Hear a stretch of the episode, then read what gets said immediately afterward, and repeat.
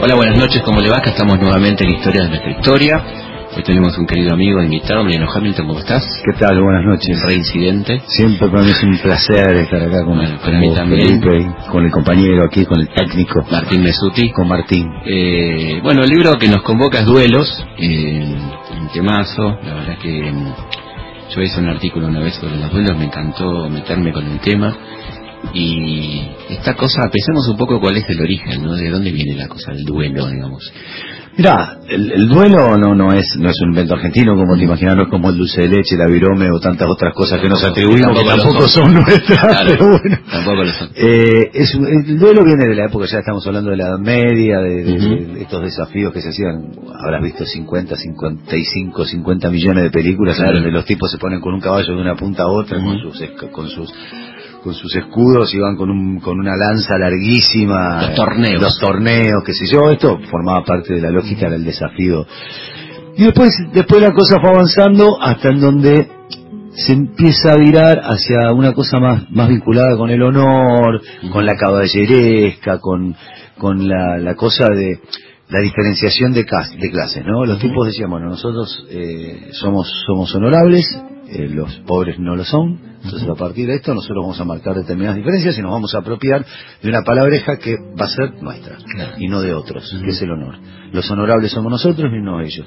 Y a partir de eso establecieron esta, esta especie de, de, de litur- liturgia para, para la realización de los duelos que el- el- comienza con el desafío que puede ser eh, o tirando un guante a los pies por eso esto de recoger el guante o pegándole Sí. con un guante en la cara o incluso otro tipo de, de desafíos un poco más verbales eh, el envío de padrinos el, el acordar las condiciones y todo esto es como la como poner a la violencia en un lugar civilizado, es Claro. como el tratar de, de, de, dirimir esa vieja antinomia entre civilización y barbarie. Bueno, nosotros los ricos Podemos. eh, podemos ser violentos, pero pero no bárbaros, no somos bárbaros. ¿Qué pasa con la ley, no? Como que, ¿qué marco legal tenían los duelos? No, en la Argentina estuvimos siempre prohibidos. En 1814, en un, un decreto de Gervasio Posadas, Sí. eh, al día, a la- los cuatro o cinco días que se mataron Luis, que en realidad John McKenna murió bajo las balas de Luis Carrera en Parque Lezama. El eh, hermano de carrera. Exactamente, el hermano de los hermanos Carrera, Sí. del ejército chileno, los que estaban enfrentados con O'Higgins. Con San Martín también. Y con San Martín, exactamente. Habían venido Maquena por parte de O'Higgins y uno de los hermanos Carrera a dirimir con, con Posadas este entuerto que había en Chile, que, que ellos peleaban, viste que peleaban un rato con, lo- con los realistas y un rato entre ellos. ¿no? Claro. Más o menos se divertían, divertían así. Pero vinieron acá a dirimir, no, no pudieron resolver, Posadas no pudo resolver la- las diferencias y entonces los tipos se citaron en el Parque de Examen y se mataron. En realidad el Carrera lo mató a Maquena y entonces ahí ya, más allá de que, de que San Martín era un tipo que alentaba los duelos, Ujú. eh, Posada dijo, bueno, no puedo permitir que empiece tal, un delirio de, de que los tipos se empiecen a matar por las calles y establece un decreto que, que pone pena de fusilamiento, no solo a los que se baten a duelos, sino a los médicos, a los padrinos y todos aquellos Claro. que estén por ahí.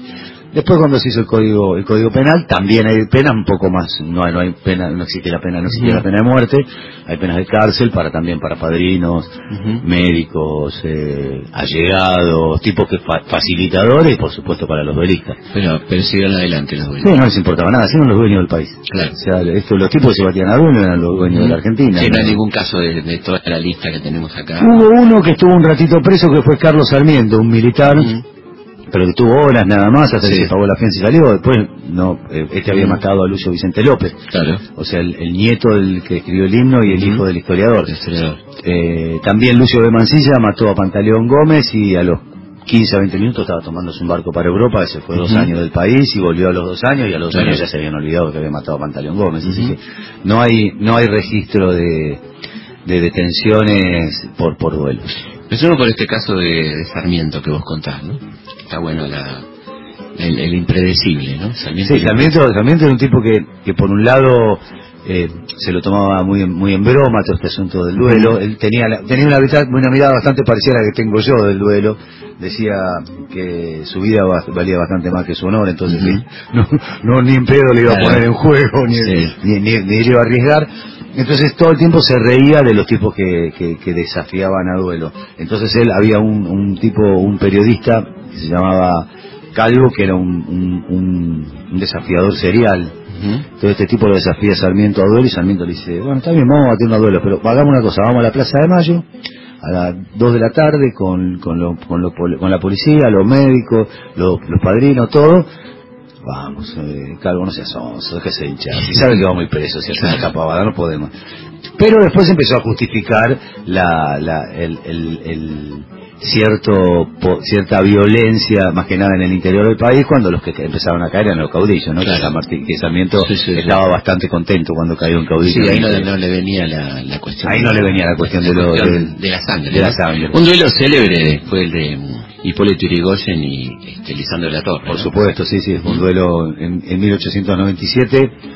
eh, era el duelo entre dos formas de hacer política. Ujú. Llegaba Lisandro La Torre con su juventud, con su con su fortaleza, Dos hombres del parque. los recuerdo, hombres del Que parque. en el 890 estuvieron juntos. Exactamente, pero eran dos tipos que tenían diferencias. Claro. O sea, Lisandro era, un- Lisandro era un tipo que creía que había que, que, que el partido tenía que abrirse a otros a, otro- a otros otros sectores de la Ujú. sociedad y Irigoyen era un tipo más cerrado, era un tipo más en- enfrascado en sus cosas más populista, un tipo un populista y un tipo populista en algún sentido de la palabra lo digo, y un tipo además eh, acostumbrado a hacer política de comité, a Ujú. rosquear, qué sé Sí, yo, el peludo. el peludo. Entonces eh, Lisandro lo definía a Irigoyen como como un viejo de modé, un viejo que estaba fuera de la fuera de, de órbita y, y lo definía a Lisandro como un pituco perfumado y los dos se querían básicamente básicamente Hipólito Irigoyen lo que quería hacer era cagarlo a trompadas a Lisandro La Torre, no no tenía mucha intención de batirse a duelo. Claro. Y Lisandro que venía con otro tipo de postura frente a la vida. Bueno, agrimista aparte. Era esgrimista, un tipo, un tipo del círculo del Ujú. círculo de la espada, qué sé yo,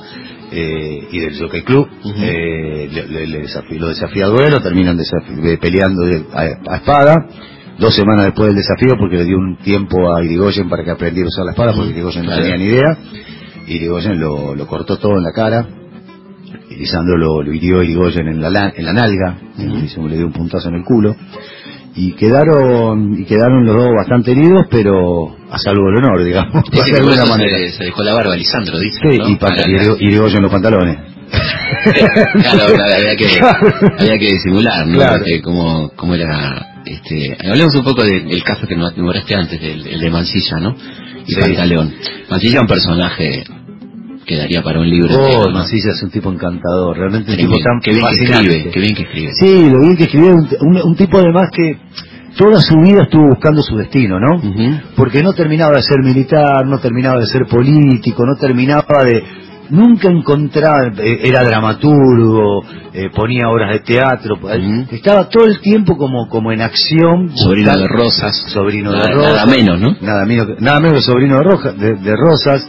eh, el tipo, de hecho, su primer duelo, si te fijas, en la, en- al comienzo, el primer duelo que, que, que yo trato de- de reflejar, Sí. que es uno entre Lucio B. Mancilla, lo, lo desafía a, A José Mármol. a José Mármol, exactamente, José que lo desafía, lo desafía por la, porque él había retratado en Amalia a, a, a su tía y a su padre. Ajá. A su padre lo había tratado de corrupto y a su madre, que era la hermana de, de Juan Manuel de Rosas, más bella de la la más bella de la familia, lo había tratado de, de vanidosa y qué sé yo. Y él lo desafía desde, desde en el, el Teatro Argentino de Teatro, la- desde, desde el Parque de Teatro Argentino, lo desafía a duelo a Moldes, finalmente no termina realizándose el duelo, porque Moldes lo manda preso y después Mármol. lo ma- Ah, Mármol, Sí, estoy con Moldes en mi cabeza. Mármol lo manda preso y después lo manda a deportar. Lo manda, estuvo como tres años deportado en el interior del país. Pero después Lucio de Mancilla, que era un, un- un tipo que le encantaba batirse a duelo, se bate a duelo con Pantaleón Gómez, que era su predecesor en la gobernación del Chaco, y lo mata de un tiro en el pecho. Se baten a duelo porque Pantaleón Gómez escribe un artículo en donde lo, lo verdugueaba a, a Mancilla diciendo que era un tipo que había perdido la memoria, porque había confundido el, el Día de los Inocentes con otro día, entonces, que eran las cosas de Lucio, se llamaba la, Claro. la, la columna, y lo, y lo verduguea, lo carga, eh, eh, Mancilla no se la banca, y le manda a los padrinos y finalmente terminan batiéndose a duelo y lo mata de un tiro, de un tiro en el pecho. Y queda impune, pues se va. y queda impune porque la- él que era en ese momento el gobernador del Chaco a la, a la media hora se está tomando un barco y se va dos años a- al exilio Y esto es lo que por rebote termina después perjudicándolo a Lucio Vicente López, porque durante muchos años se dijo que ese artículo no lo había escrito Pantaleón Gómez, sino que lo había escrito Lucio Vicente Ah. López. Entonces se le, se le endilgaba a Lucio Vicente López la cobardía de no haberse presentado en el campo del honor para darle el cuerpo a él y no, y no dejar que lo maten a Pantaleón Gómez. Y eso terminamos la vida de, de Lucio, porque cuando lo desafía Sarmiento no puede decir que no, porque dice otra vez me van a endilgar que soy un cobarde. Claro, totalmente. Increíble. Y bueno, ot- otro otro muy interesante de dos personajes también muy potentes, ¿no? Es el de Leandro Alén y Carlos Pellegrini, ¿no? Es que ese es un, es un duelo que no se concretó finalmente. Es un duelo que arranca con un debate público, en el público en los diarios, eh, se empiezan a hacer, eh, se empiezan a cruzar artículos. Esto era muy común en la época, vos lo sabés bien, Sí. Felipe, se- que los tipos se escribían como cartas eh, de uno a otro de diario en diario, en donde Pellegrini lo acusa a Leandro Nalén de corrupto, de tipo que se había quedado con una, con una plata de unos campos de, la provincia de Buenos Aires. Eh, Leandro Nalén responde que él vivía en una casa de cristal, que de ninguna manera, pero que él cualquiera podía ver dónde dónde estaba y, Claro, podían ubicar. podía ubicarlo fácilmente, que siempre estaba por los bares de la ciudad recorriéndolo y no estaba en las fiestas de alta sociedad como Pellegrini. Claro. Pellegrini le responde que él no vivía en una casa de cristal, que vivía en una casa de ladrillo porque quería preservar su intimidad y no le gustaba que todos vieran lo que hacía, así que Claro. se, verdugueaban. Pero con, con calidad, ¿no? Con un nivel extraordinario. Con un nivel eso, eso es lo que, lo que se, se extraña. Claro, y los tipos entonces dicen, no, yo y tampoco me gusta ir a esos, esos bodegones que va usted, por eso por eso no nos cruzamos por la ciudad, porque yo, yo voy a la fiesta de alta sociedad que me encantan, me dan de comer bien, me dan de tomar bien, después me voy a mi casa de ladrillo, no no mi casa transparente, porque no me gusta la casa Claro. transparente, porque además para ir al baño, es No, claro, incómodo, incómodo. se- los verdugueaba. Y finalmente Alem, que era un calentón, le manda a los padrinos, eh, Pellegrini no quería saber nada y terminan recurriendo a un tribunal de honor integrado por Bernardo Dirigoyen, Julio Argentino Roca y, y Bartolomé Mitter, que son los que dictaminan que no había razones para batirse a duelo y terminan con lo que hubiera sido un escándalo nacional, Claro. porque era un, un expresidente que se estaba batiendo con la figura principal del De la oposición. De la oposición. Claro, y el caso de, de Jorge Newbery, este personaje tan... Newbery era, Era un personaje, bueno, un personaje increíble, ¿no? Y se termina batiendo a duelo. Primero del box, por ejemplo. Claro. Trajo el box acá prácticamente. Exactamente, Sí. es el tipo, se trajo el boxeo y trajo y, y- y puso las luminarias, de- Luminarias. De, de- de casi la banda- las primeras luminarias de la ciudad. Eh, el amigo eh, eh, Newbery se bate a duelo porque un tipo lo verdugueaba porque decía que era esta cosa de volar en avión, una cosa de maricón, qué sé yo, lo, lo cargaba en una reunión en el Tigre y en medio de medio del entuerto de la discusión y del debate le, se empujan, qué sé yo, y le tiene una copa de champán en la falda a su mujer, a la mujer de Newbery. Entonces. Newbery entonces ya no lo podía hacer. Este el fulano se llamaba Alexander Koch. Ujú. y se baten a duelo eh, en la casa del doctor del Cas, en la quinta del doctor del Cas, en la casa del Ángel. La Casa del Ángel que fue escenario de muchos duelos. 300 y pico de duelos ahí en la casa del Ángel, es, es una es una quinta que estaba en la en, en Belgrano, en, Belgrano, en Cuba, Belgrano Sucre, en. Belgrano, Cuba, Sucre. Arcos, que ahora está la, la- lo que se llama la Galería del Ángel. Bueno, ahí en la casa del Ángel hubo 300 y pico de duelos, entre los que estuvo, o sea, ahí sí, a Dios, los Calabrini Ortiz, eh, Alfredo Palacios, bueno. Jorge Newber y, y centenares de... Muy interesante lo de Palacios, ¿no? Porque, bueno, era, le cuesta la expulsión del partido prácticamente, ¿no? Él la provoca, ¿ah? Ujú. él la provoca. Me- Palacio, Mm. Palacio era un tipo, bueno, yo, hay mucha gente que hace como un culto de Palacio. Yo no, Ujú. no hago un culto de Palacio porque Palacio tuvo mucho doblez a lo largo de su vida. Eh, él arranca, arranca todo este asunto de, lo- de- sabemos el Partido Socialista prohíbe, prohibía los duelos, como la masonería, prohibía los duelos, no le gustaban los duelos, y, dec- y en un momento toman la decisión que a mí me impresionó mucho, cuando, cuando lean el artículo, el, el capítulo de, del duelo entre Ugarte y Palacios, el duelo no concretado entre Ugarte y Palacios, es muy, es, es muy llamativo cuando dice que el Congreso Socialista vota por 5.800 miembros votan eh, que se que se expulse a los que practican duelo. Claro. 2.500 votan que ¿cómo, ¿dónde había? ¿Dónde juntaban? 5.800 tipos ¿Qué- qué- qué y asambleas? 2.500 tipos. Claro. ¿Cómo, ¿Cómo los contaban? Claro. ¿Cuánto tiempo tardaban en contarlo? Me impresionaba mucho eso, como la cantidad de, de asambleístas que tomaban las resoluciones de las cosas. Pero bueno, decía, eh, el, el duelo entre el duelo frustrado entre Alfredo Palacios y Ugarte, que termina primero con la expulsión de Ugarte del Partido Socialista, que es una, es una, es una trampa que le tienden Ugarte para expulsarlo del Partido. Socialista, es una trampa que le tiende Juan B. Justo para expulsarlo del Partido Socialista, porque en ese momento se estaba discutiendo eh, la, la nuevo perfil que debía tener ese, este socialismo con la aparición con la aparición rutilante de Estados Unidos en el escenario. Estados Unidos había tomado Panamá, había hecho el canal de Panamá, estaba bajando la- la- bajando hacia América Latina. La política del garrote, ¿no? Exactamente, con la política del garrote. Estaba. eh, eh, Ugarte era un tipo que decía que el enemigo era Estados Unidos y no estaba en Europa, que el enemigo lo teníamos adentro de acá del continente. Juan B. Justo decía que el enemigo seguía siendo Inglaterra, Ujú. la mar en coche. Juan B. Justo proponía una, una, un, un partido socialista aislado. Ugarte Ujú. proponía un partido socialista abierto, Latinoamericano. latinoamericanista. eh, que, Pero latinoamericanista, recordemos que es una, una gran novedad, ¿no? Porque, digamos, eh, ninguno de la clase mm, ilustrada miraba para América Latina. Exactamente, por eso digo, de Ugarte es una gran novedad. Exactamente, Ugarte tenía el ojo puesto en, o sea, creo que tenía el ojo puesto 100 años antes de lo que debería, de lo que el resto vio eh, posteriormente, porque Sí. ni Sarmiento llegó esto. No, el el único- tipo estaba adelantado. El único fue Roque Sáenz Peña, el único tipo que, que miró para América Latina, inclusive fue pelear a favor del Perú en la guerra del Pacífico. Eh, era una anomalía Claro. total. Claro. Imagínate para un argentino la pelea a favor del Perú, con esa ese creimiento de- del país blanco y todas esas cosas. ¿no? Exactamente. Bueno, y ahí es cuando Paz- Palacios y Juan B. Justo le tienden una trampa a Ugarte para expulsarlo del partido. En ese momento no había Twitter, entonces no había trolls que te Claro. hostigaban por, por Twitter, pero sí había cartas de lectores en el diario La Vanguardia. Claro, La Vanguardia. Entonces La Vanguardia lo empezaron a hostigar, hostigar, hostigar a Ugarte hasta que Ugarte se hinchó las pelotas y Ujú. yo no quiero saber más nada. Y finalmente se hace un congreso en donde 5.800 tipos votan la expulsión de Ugarte, 2.300 votan que no sé, un montón de gente Claro. votan que no. Y ahí Palacio se aviva y se da cuenta y dice, bueno, yo el día que me quiera rajar, tomarme el palo del Partido Socialista, me voy a, me voy a, me voy a tirar a duelo, pues ya encontré la forma. Y hace exactamente eso. Él ya tenía, ya, él que en un momento se creyó más importante que el Partido Socialista, él creyó que él era el socialismo, ¿no? que el socialismo lo abarcaba a él, se creyó más importante y se, y se, y hace, arma una pantomima para batirse a duelo y ahí lo expulsan. Lo expulsan medio como que no querían saber nada, porque en realidad no, era la figura más preponderante del partido. Absolutamente, sí, claro. Y, y medio que lo expulsan obligados por las circunstancias.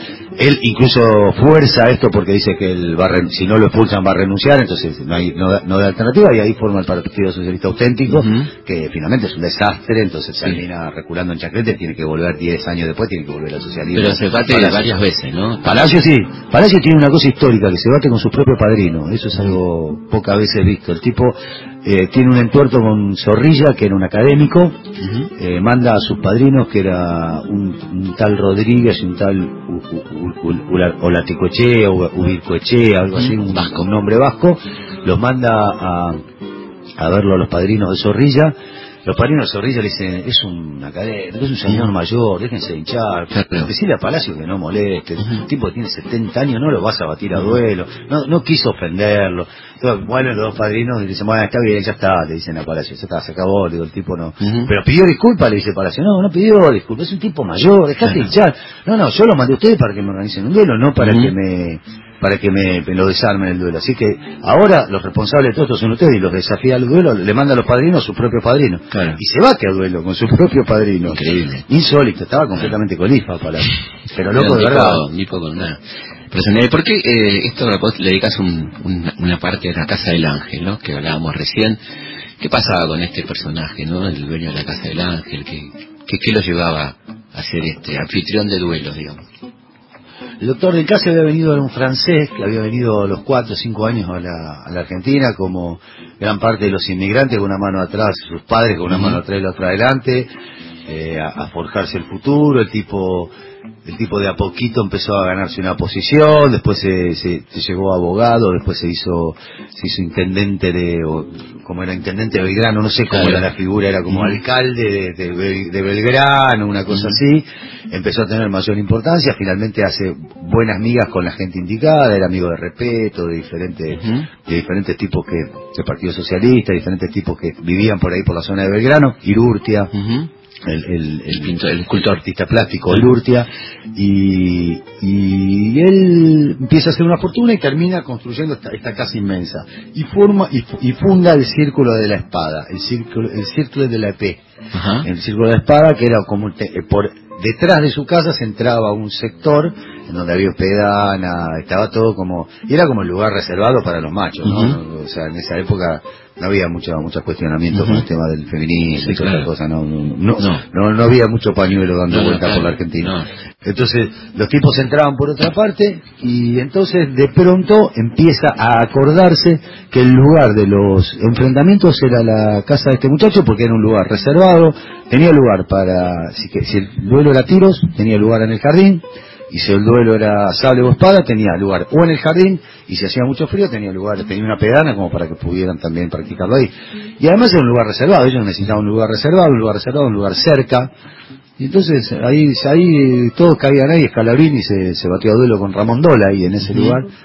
Y, y, él lo que decía era que, que él siempre iba a prestar su casa para una para que se resolvieran cuestiones de honor pero que él no estaba tan de acuerdo, que le parecía como una cosa que no estaba bien y que él lo que hacía habitualmente era trataba de equilibrar los duelos, o sea, si había uno que era mejor espadachín que otro, le daba una espada más pesada y menos afilada, que al que era peor espadachín, o si veía que los tipos iban a tirar, prefería, hacía que se distanciara más para tirar desde más lejos, les torcía la mira para que los tiros salieran desviados, como trataba, y trataba de disuadir a los duelistas. Dice que los que más jodidos eran eran los padrinos, que los padrinos siempre querían que hubiera duelos, y que los duelistas lo que querían era salir de, ese quilombo de la manera, de la manera mejor posible. Y ahí hubo 300... 300 duelos aproximadamente, 300, entre, entre 280 y 300 duelos. Hasta el principio de los 60, ¿no? Y claro, porque después muere, este señor muere en los 40, la casa le queda a su hija, eh, ahí escribe una novela Beatriz Guido sobre la casa del ángel, filma una película Leopoldo Torre y en los 70, en la, dictadura la casa es vendida y demolida. Y ahí empiezan los, los empiezan a hacer los, los, las, cosas inmobiliarias, ¿viste? Claro, los emprendimientos inmobiliarios. las grandes torres, ¿no? clásico, grandes torres de algo que debería ser conservado como un documento histórico, porque la verdad, eso era, eso sí era patrimonio de la sociedad, de la, de la cultural de la sociedad, porque era un lugar insisto, cientos duelos en ese lugar histórico.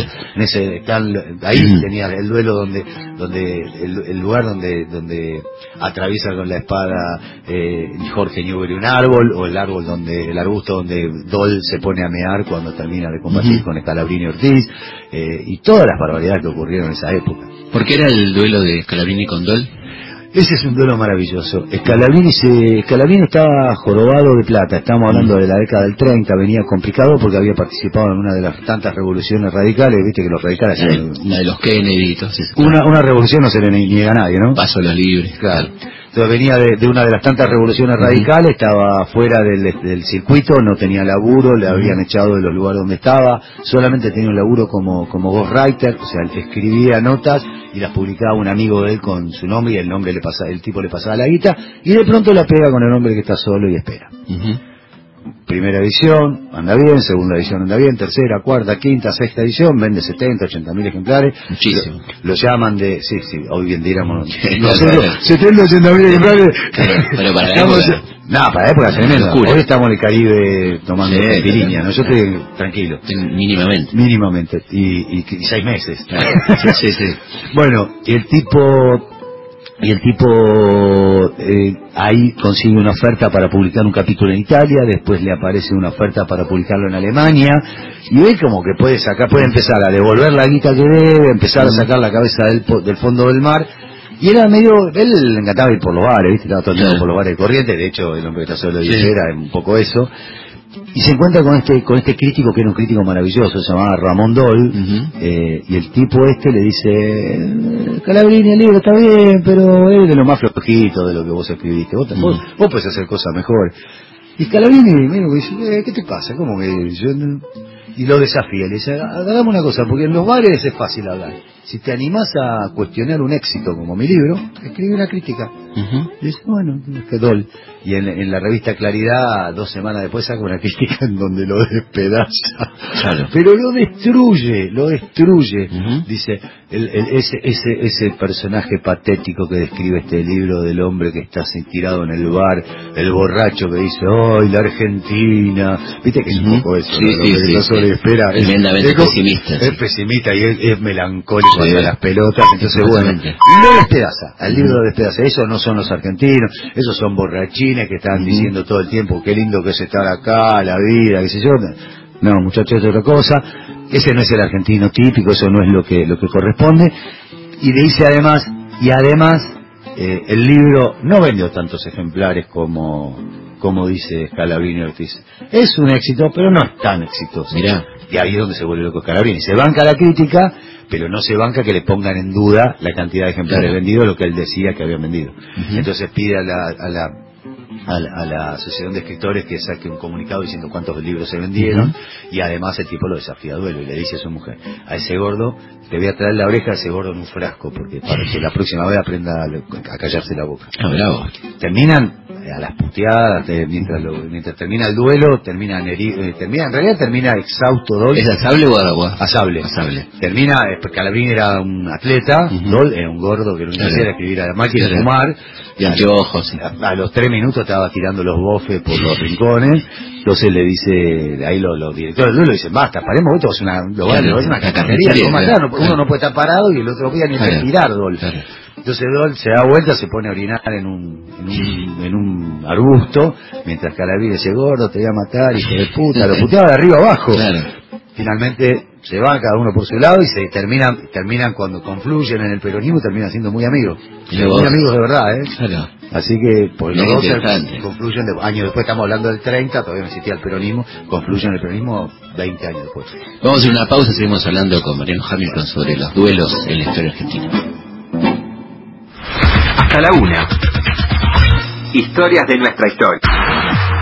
Seguimos en Historias de nuestra historia. Seguimos aquí en Historia, nuestra historia, hablando con Mariano Hamilton sobre los duelos en la historia argentina. Hay un duelo muy dramático, realmente, muy, en un contexto muy triste, que es el, el duelo entre Lisandro de la Torre y Federico Pinedo. eh, al otro día de la muerte de, su entrañable, casi un hijo, ¿no? Como era Enzo Bordavere para Lisandro, asesinado en plena sesión del Senado, ¿eh? allá en julio de 1935, cuando se estaba debatiendo el famoso contrato Roca-Rusia, el escándalo de las carnes y todo esto. El, yo- el yo acuso. El yo acuso, ¿no? El yo acuso de Lisandro. Magistral discurso de Lisandro de la Torre.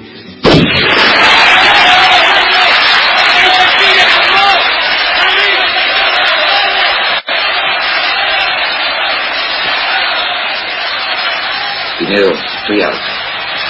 Hace cinco días que no soportamos. Ya falta poco, don Luis.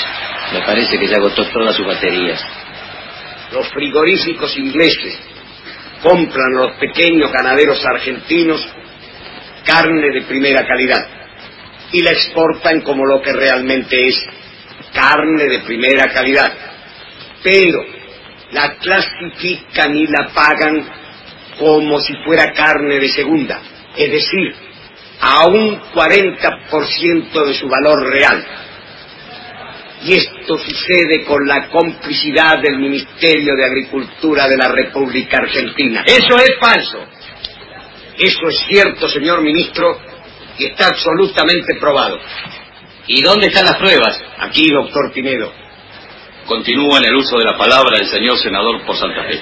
Entre enero y agosto de 1934, el frigorífico Swift de Rosario compró al señor ministro de Agricultura y a una compañía vinculada al señor ministro de Agricultura 569 novillos que fueron clasificados y pagados como carne de primera calidad. De estos 569 novillos, solo el 23% fue exportado como carne de primera calidad. El resto fue destinado a conserva y congelamiento. La discriminación efectuada contra los pequeños ganaderos opera ahora al revés en beneficio del señor ministro de Agricultura que niega favorecer a los frigoríficos ingleses. Yo soy un hombre honorable.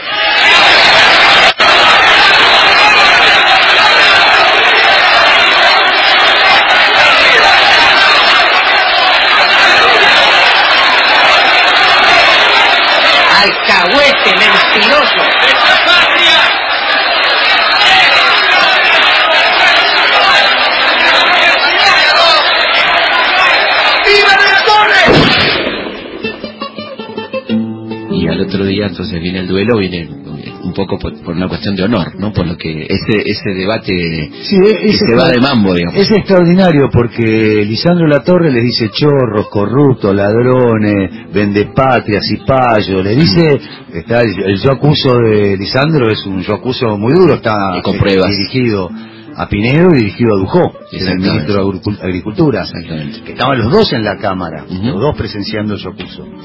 Y le dice barbaridades, pero ir- irreproducibles, hasta que en un momento hay un, ahí hay un entuerto Ujú. y Pinedo le dice, callate, mentiroso, vos sos un mentiroso, le dice, eh, Viejo mentiroso. viejo mentiroso, y ahí eh, Lisandro se para, entonces empieza a caminar, hacia atrás, "¿Qué? a mí no te permito, me- no le permito me diga viejo mentiroso, entonces sos un viejo impotente, le dice Pinedo, y Lisandro le responde, preguntar a tu mujer si soy impotente, y ahí medio empiezan los empujones y ahí empiezan los disparos. Claro.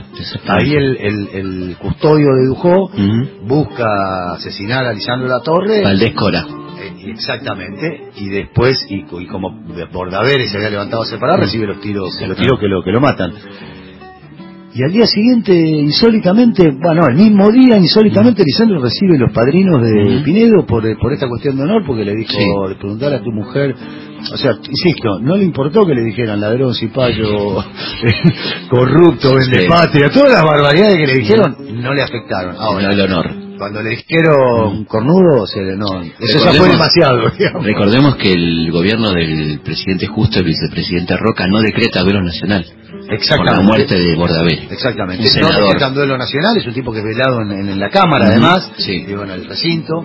Eh, es algo, es, es algo, eh, eh, hay pocas cosas como eh, difíciles de explicar. En, bueno, hay muchas cosas difíciles Sí. de explicar en la Argentina, pero esta es una de las, de las, Es esta es mi tremendo, top. es Esta es mi tremendo. top. porque Sí, sí, es. Esta es como la, es Matar a un senador en plena sesión del Senado es como... y que, y que el Estado Nacional no declara, no No declara declara duelo, duelo. duelo nacional. No, de hecho el presidente va a la ópera ese día. El presidente Justo eh, va a la ópera. Bueno, y la cuestión termina. Al día siguiente, se baten a duelo, se baten a duelo Pinedo con, con Lisandro La Torre, a, do- a dos tiros, un tiro por arma, eh, fallan los dos, muchos dicen que Lisandro La Torre tiró al aire, yo creo que no, que Ujú. tiró a matar, y por la pose que está, en las fotos se ve que está tirando a matar, no, no, no, no lo veo a Lisandro No. tirando, Y tirando. Más con el cariño que le tenía. Por eso, con el cariño con el cariño que tenía Pinedo y con lo que había pasado el día Claro, anterior, digamos, ¿no? sí. Y hay una, yo recomiendo a todos aquellos que tengan un ratito libre que vayan a Google, pongan Google Imágenes y busquen Lisandro La Torre Federico Pinedo y pongan ahí, van a ver una, una foto hermosa de ellos esperando el momento del duelo, que para mí es una foto maravillosa. Tremenda, tremenda. Hermosa foto. ¿Y John William Cook? ¿Qué onda? Y John William Cook se trenza con Con Frondizi. futuro presidente. En 1950 se trenza con, con Arturo Frondizi. Que era el presidente de la, de la- del bloque radical. Exactamente, se trenzan porque hay una sesión en donde Cook hace pedazos al radicalismo. Mirá vos lo que son las cosas, ¿no? Dice que el radicalismo era un partido que había perdido la brújula, que se había transformado en el furgón de cola de los movimientos antipopulares, que, que ya no, no se había olvidado su pasado, del pasado irigoyenista, que ya no que los trabajadores le habían dado la espalda porque porque sus, sus, sus, sus objetivos estaban puestos en otro lado. Mirá que Ujú. son las cosas. ¿Cómo lo que suena? Sí, suena, suena familiar lo que decía John William Cook. Bueno, bien, toma el guante Frondizi, Frondizi dice que Cook, todo lo que dice Cook es por porque era él era radical, porque era porque en, su, infa- en su juventud había militado en el radicalismo y que habla con la fe de los conversos, que es la palabrita, es lo que él- lo que le, le afecta a Cook. Eso, muy temprana juventud, porque estamos hablando de un tipo que tiene veintipico de. Claro, exactamente. Claro, exactamente. Y lo y John William Cook eh, pide la palabra nuevamente, le dice que efectivamente él era radical. Que ¿Dónde iba a militar yo si no era en el radicalismo, que era un movimiento un movimiento nacional y popular? Pero no cambié yo, el que cambió fue el radicalismo, dice, dice Cook. O sea, el problema no es mío, el problema es de ustedes, de que siguen militando en este partido que, que, que perdió la perdió la brújula, que va para cualquier lado. No con esto vuelve a hablar Frondizi y lo vuelve a castigar a Cook y Cook hincha las pelotas, le manda a los padrinos y se van a, y se baten a duelo y, y se a dos tiros y los dos fallan. Cook falla porque tira a la cabeza. Lo que le- lo que siempre recomendaba en aquel momento era tirar al cuerpo, porque es mayor volumen. Pero Cook estaba tan caliente con Frondizi que tira la cabeza. Y años después es el tipo, uno de los tipos que tiene que sentarse a Claro. negociar El pacto. el pacto entre Perón y Frondizi para, Sí, para, para que Frondizi acceda a la presidencia. Igual nunca él estuvo muy convencido. Años después, tres, cuatro años después de la caída de Frondizi, lo, hay una investigación que se hace para tratar de dilucidar cómo había sido ese acuerdo, ese yo, y lo, lo, lo, lo, llaman a declarar a Cook, y Cook dice yo, nunca estuve muy de acuerdo con este asunto. El general estaba, decía que había que hacerlo, entonces yo lo hice, pero yo no estaba muy... Claro, porque fue uno de los gestores. Exactamente. justamente, O sea, le tocó. Pero con Frigerio hablaba, no hablaba, Claro. con, no hablaba con No Frondizi. era con Frigerio, pero bueno. Con, el, con el Frigerio padre, ¿no? Con el abuelo, ¿no? También. ¿De qué hablamos cuando hablamos de los espaguetis de Mussolini? Que Bueno, los espaguetis de Mussolini. Mussolini tenía una, una clave con su mujer, que ¿Clara era... Petacci o la mujer? ¿Eh? ¿Clara Petacci o la mujer? ¿La amante o la mujer? No, no, con su mujer, con su esposa, Claro. con su esposa. Tenía una, una, un acuerdo con su mujer que era, él había tenido, se había batido, se batió de los siete, ocho veces, la primera vez con un periodista, y había sido un periodista, un duelo muy sangriento. Entonces había quedado con una camisa llena de sangre, y esa camisa es la que él siempre se ponía para lo, para los duelos. Y entonces cuando le decía, le decía, era el llamado que le daba a su mujer para decir que había salido todo bien, después lo de era, podés echar los, los espaguetis porque Claro. está todo bien, porque le tenía como el tuco El en la- tuco ya estaba- el tuco lo tenía él en la ya camisa. estaba- ya estaba- era un poco el chiste que tenía con su Ya mujer. estaba, ya estaba puesto el, el tuco. Exactamente. Bueno, hablemos de Lugones, ¿no? Lugones. Yo digo, Lugones es la, es la Argentina.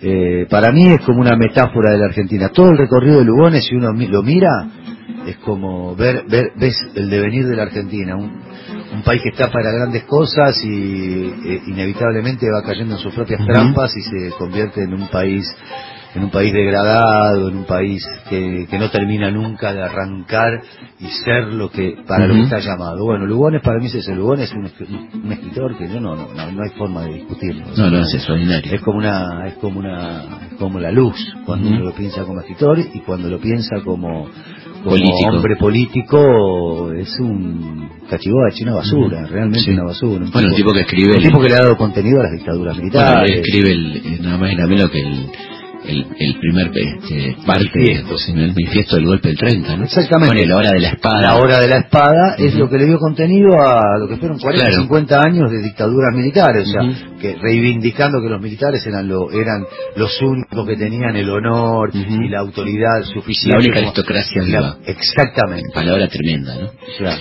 ¿Y, y qué pasaba con los duelos con Lugones? Bueno, Lugones se bate a duelo con Quesada, se bate a duelo porque él... él- Vicente Quesada. ¿Eh? Vicente Quesada. Sí, él tenía otra de sus de su de sus traiciones es que él se consideraba a sí mismo como el hombre el hombre más eh, fiel de, Ujú. de, Amé- de la Argentina y finalmente a su a su esposa la termina engañando con una adolescente, con una niña, Una alumna. una alumna eh, y cuando se empiezan a comentar estas cosas él se entera que están hablando de estas cosas y se bate a duelo con un fulano, después le manda una carta a su a su querida diciéndole que se había batido a duelo y, y este y este y Lugones eh, es un poco el, el que el que sin estar muy de acuerdo con los duelos y sin querer batirse a duelo se ve obligado a hacerlo no por cuestiones de honor político o honor honor eh, filosófico o lo que fuera sino que tiene que ver con una cosa de, de tratar de, de- quedar bien con el afuera tratar de demostrarle afuera que estaba que él era un tipo un tipo un tipo que no no intachable Claro. cosa que todos sabemos perfectamente que no lo era Y bueno, menos- mucho menos intachable, que también figura aquí, es eh, su hijo, ¿no? Su hijo era Polito. Lugones. Su, hijo- su hijo era una rata. Eh, dice, muchos dicen que fue el que inventó la picana. Yo creo que no, que es el que le introdujo. La introdujo, la Hombre, introdujo. Sí, la picana se usaba para el ganado. Por eso, usaba para ganar, introdujo para los presos comunes. Mm. Un tipo que fue, fue eh, condenado por abuso de menores en, en, en- en un reformatorio Mm. eh, y después fue salvado, indultado, indultado, indultado por sí. el presidente. eh, un tipo que hizo las peores atrocidades que uno se puede imaginar, entre otras, eh, decirle a su padre que si él no terminaba con su romance con esta alumna, lo iba a mandar a un, a un loquero y a la chica le iba a hacer la vida imposible o hundir a la familia, le iba, le iba, le iba a hundir para lo que termina con el suicidio de, De. Lugones. Y después, por supuesto, de- de- para cerrar el, el trágico signo de la familia, Piri. tenés a Piri Lugones, ¿no? Ujú. Una, una Sí, sí, militante este, que termina con un padre horrendo, ¿no? Y Ella decía, soy el, soy el, la nieta del poeta y la hija del torturador. el torturador. Así decía. ¿Y por qué se bate a duelo este Polito Lugones? Polito Lugono se bate a duelo porque él escribe en una revista, no me acuerdo con quién se bate. Con Uranga. Con, con Uranga. Se bate con Uranga, Uranga lo acusa de agente de la Unión Soviética. Lo acusa de, agente, lo acusa de agente de la Unión Soviética y de agente ruso y Uranga no le cabía ni un poco y le manda lo- los padrinos para para para para resolver y la pasa mal, ¿eh? Lo, Ujú. lo- lo cortan todo, Uranga lo, lo maltrató un poco, lo maltrató, no un poco, lo maltrató bastante. Polo Lugones se bate a duelo dos veces nada más, las dos veces lo- le, le dieron para el campeonato. Mirá, Para el campeonato, por eso se ve que después se por eso, otra vez. sí, por eso se ve que después se desquitaba con la gente que Claro, torturaba. claro, seguramente. Porque no tenía la, lo- la suficiente valor para bancársela solo. qué personaje tan tan horrible, ¿no? ¿Cuál fue el último duelo que se que se El último fue Oscar Colombo con Arturo Jaureche, en 1971. Hoy, eh, el otro día salió una nota en Infobae que decían que el último duelo, una nota de Anguita, Ujú. decía que el último duelo era era Yoribán Viglieri contra Benigno Varela en 1968, no es así. Benio Varela, que era el, el- el jefe de la Armada, ¿no es cierto? Exactamente, Eh, no fue así, ese no fue el último duelo, ese fue el último duelo a sable. Ajá. Así que eh, lamentablemente no es correcta la nota que escribió Anguita. El, el que el último duelo fue el que protagonizó Arturo Jaureche con el coronel Oscar Colombo. Oscar Colombo era el ministro de Obras Públicas del gobierno de la NUCE, Ujú. había echado al general Raimunde de, IPF eh, y, y Jaureche re- respaldaba la gestión de Raimunde. Entonces le, le hace un artículo en el diario La Opinión en donde dice que, que Colombo era un salame, más o menos, no, no con estas palabras, pero el sentido de lo que decía que era un salame, que le apagaban los puchos en la cabeza, que no servía para nada, que iba a pasar a la historia como un idiota útil, qué sé yo. Esto no le cayó muy bien a Colombo, como te imaginas. No le gusta que te digan Claro, esas cosas. Y le mandó los padrinos y finalmente se batieron a duelo en una quinta en el interior, en la provincia de Buenos Aires, que tampoco me acuerdo la localidad, la localidad, pero lo curioso es que la, la cobertura de este hecho la hace un joven periodista de 29, de 29 años llamado Horacio Berbisky, Mirá. que mira desde un gallinero y cuenta todo el desarrollo del duelo, cómo se desarrolla el duelo. Es una crónica muy interesante por varias razones. Para nosotros que, para nosotros como documento histórico y también para darnos cuenta qué distinto escribía Horacio hace Claro. 40 años que ahora, ¿Cómo ¿no? ahora? Qué distinto escribía, ¿no? Mirá, ¿y cómo fue ese duelo? ¿Cómo se desarrolló? Y ese duelo fue a dos tiros, un tiro por cabeza, eh, fallaron también, no el tiro fue a cualquier lado. Eh, los que acompañaron a Arturo Jaureche al, al lugar, a la cita, fueron Oscar Alende, que era el, bisonte, Claro. y, un jovencísimo Rodolfo Galimberti, que era el ami- amigo del primo, de- del sobrino de, de Jaureche. Jaureche tenía 71 años, así que podía no batirse a duelo, o si 71 años, ya había pasado por 6 años la, la fecha límite para batirse a duelo, según la caballerística argentina, que establece el límite Código, de los 65, claro. el Ujú. código de honor. Claro. Está pavada. No, increíble, pero Las no, pavadas de los ricos. no pasó nada. No pasó nada, no pasó nada. Se, se tiraron un par de tiros y no pasó nada. Después Jaureche estaba chocho, iba por, iba a los lugares. ese- Viste que no le gustaba sentarse de espaldas a las puertas. Claro. Era como Billy de Kid, le gustaba sentarse. Y bueno, venía de la resistencia. Exactamente, le gustaba sentarse de frente a la puerta. Y era va- muy de las violetas. Exactamente, bueno, Sí. va a las violetas después, un rato después, se sienta de frente y ahí le dice, no, que, que él no tendría que haber hecho eso, qué sé yo, que lo que, que ella está grande. Medio los amigos lo, lo Ujú. cuestionaban, dice, bueno, los médicos dicen que los hombres tienen la edad de sus arterias, yo digo que los hombres tienen la edad de sus ilusiones, de. Claro, era un fenómeno. Ahora que estamos hablando de... ¿Y lo de Benigno Varela? Este anteúltimo, digamos. Este anteúltimo es eh, Benigno Varela y Yoliván Biglieri. Benigno Varela, Yoliván Biglieri era un periodista, un periodista del sur, de Quilmes, eh, y el tipo era un radical, un militante radical que, que se enoja mucho con, con Varela porque dice que Varela era un traidor, un tipo que había traicionado a Ilia, estamos hablando Ujú. del 68, Sí. dos años después. Que lo había traicionado a Iria, que primero le había declarado la, la- la- el- que lo iba a defender, que lo iba, que iba a resistir con el presidente y que después se había dado vuelta como una media en el momento En el de- 66. en el momento del golpe de Estado, empieza también un clásico, la, las Ujú. cartas van y vienen, artículo va, artículo viene, yo te digo esto, vos me decís Claro. otro, terminan, terminan citándose a duelo, terminan batiéndose a duelo, eh, hay cuatro asaltos de una violencia descomunal y donde para mí lo encantador es el final del duelo cuando los dos están cortados, heridos por todos lados, to- todos ensangrentados, porque fue un duelo muy violento, muy violento de verdad y, y, y Biglieri le grita a Varela, ahora esto es para que vos no digas que los radicales somos cobardes, como andás diciendo por ahí. Y, y Varela le dice, vos no sos cobarde, pero los radicales son cobardes. De vos no voy a decir más nada, pero de los radicales sí, le dice. De todo el recorrido este que, que, que hemos, que has hecho, ¿no? Eh, hay pocos duelos fatales, ¿no? Pocos. Pocos Hay pocos. eh. Tenés el de, el de Lucio Vicente López, tenés el de Pantaleón Gómez, eh, tenés el de Maquena, John Ujú. Maquena en el Claro, 14, uno de los 1914, uno de los primeros. Ujú.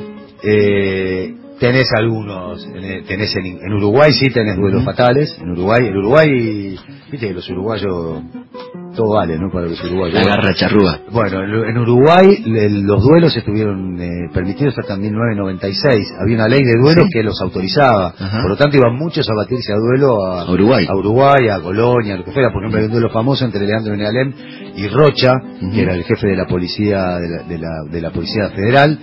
Eh, se van a duelo, a batir a duelo a, a Uruguay. Ajá. En, en- era porque Alem le decía a Rocha que quería que, que Alem lo, lo- lo motoriza a Rocha para que sea jefe de la policía, porque Alem se sabía que tenía que tener a alguien en la policía para, para poder acceder a los fierros. De hecho tenía sobrino. Pero quería acceder a los fierros, él lo que quería era tener el acceso a, a Irigoyen, las armas. obvio, Irigoyen era comisario. ¿no? Exactamente, exactamente. Entonces lo, lo mete a Rocha y cuando Rocha es, es- go- es jefe de policía no le da más bola. Entonces un día se encuentra en el, grupo, en el Club Progreso, están ahí dando vuelta y este Alem lo empieza a revolotear, lo empieza a revolotear y una mina que estaba con Rocha dice, acá hay un señor que nos está mirando, ese otro este se para, lo, lo encara a Alem y dice, ¿qué le pasa a usted? No, quería intercambiar unas palabras, le dice Alem a. Rocha. Vamos al cuartito que está acá en el fondo para charlar. Dice, pasa Rocha, pasa Alem atrás cuando entra Entra Rocha y Alem va atrás y le mete una piña en la nuca, Ah, lo sacude, Alem lo sacude, Alem no era una, una persona muy No, no, no, de poco, pocas No era de poca furia. Le sacude un mamporro y ahí se arma un tole tole, termina, y terminan los dos viajando a Uruguay a batirse a duelo a espada, empieza el duelo en espada, Alem lo corta a Rocha en un momento y Rocha dijo, no, esto no es lo mío, tira la espada a la mierda, saca un chumbo y lo empieza, no. empieza a balear, se Sí. pudrió todo. ¿Pero lo llegó a herir? No. No, no lo llegó a herir. Creo, que- creo que le mete un, un tiro, en- lo toca, lo roza un tiro en el tendón. en Pero no se fue al carajo. eh. Pero se fue todo al carajo, se fue Claro. toda la mierda y ahí y después lo tuvieron que disparó dos veces, pues disparó contra contra Alem Sí. fuera del, del de la caballeresca y después tuvo que disparar porque lo corrían los padrinos de él y los de Alem para para cagarlo a trompadas por haber Claro. hecho eso, porque sí. había roto todas las reglas de Así que caballeresca. a 1996 estaba en Uruguay permitido todavía. Hasta 1996 tuvo permitido el duelo en Uruguay. Había una ley que se llama la ley de duelo. ¿Y iba mucha gente de acá a Uruguay? Sí, sí, y los uruguayos, no sabes, era un deporte nacional, se batía Claro. todo, todo, que no hay, no hay tipo que no se haya batido duelo en Uruguay, los presidentes, todos, Mm. De Ord- Valle. Ordóñez, de Sanguinetti, todos se batieron a duelo. Otro que se batió a duelo también un par de veces fue Allende, Allende. Oscar- el, el- no Oscar Allende, Sí, no. sino Allende. Salvador Allende. Salvador Allende. Ujú. Salvador A pesar de se ser masón, ¿no? Sí, a pesar de ser masón y a pesar de que la masonería de- Ujú. denostaba el duelo y no lo aprobaba. Claro, totalmente. ¿Qué te pasó al hacer este libro con tantos personajes, tanta... Mirá, yo venía de escribir el libro de masonería, en donde había trabajado cuatro hechos y, y había sido como muy difícil para mí trabajarlo, porque tenía muy poco material, tenía como mucho ejercicio intelectual para tratar de, de- de- de- no solo intelectual, sino también eh, de, de creativo para tratar de conseguir fuentes y eso. Acá era tal la cantidad de fuentes, tanta cantidad de información, tan, me fluía la información por todos lados, era, fue tan placentero escribirlo, lo pasé tan bien, el de los masones lo pasé muy mal escribiéndolo, y más allá de que el libro me encanta, Sí, sí, es un lindo libro. pero este libro lo pasé bien. Este es muy divertido, Y se, y nota en el libro. Aparte se nota en el libro que que yo la pasé bien, que yo lo disfruté. Aparte le decimos a los lectores que son todas historias independientes que se pueden leer en el bondi, en el subte, de una, ¿no? Son historias Casi cortas. 50 duelos Historias cortas. Son historias cortas, son 50 duelos aproximadamente,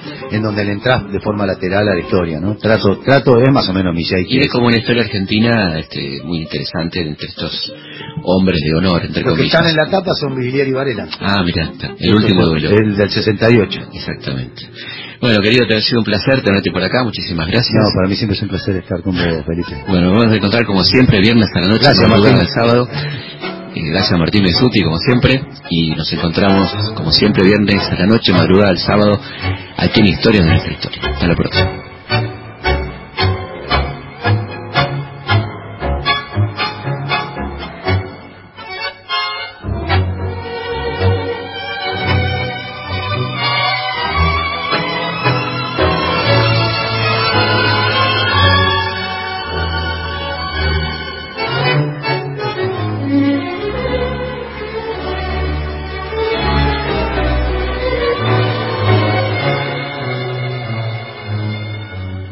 Mientras la luna serena baña con su luz de plata como un sollozo de pena.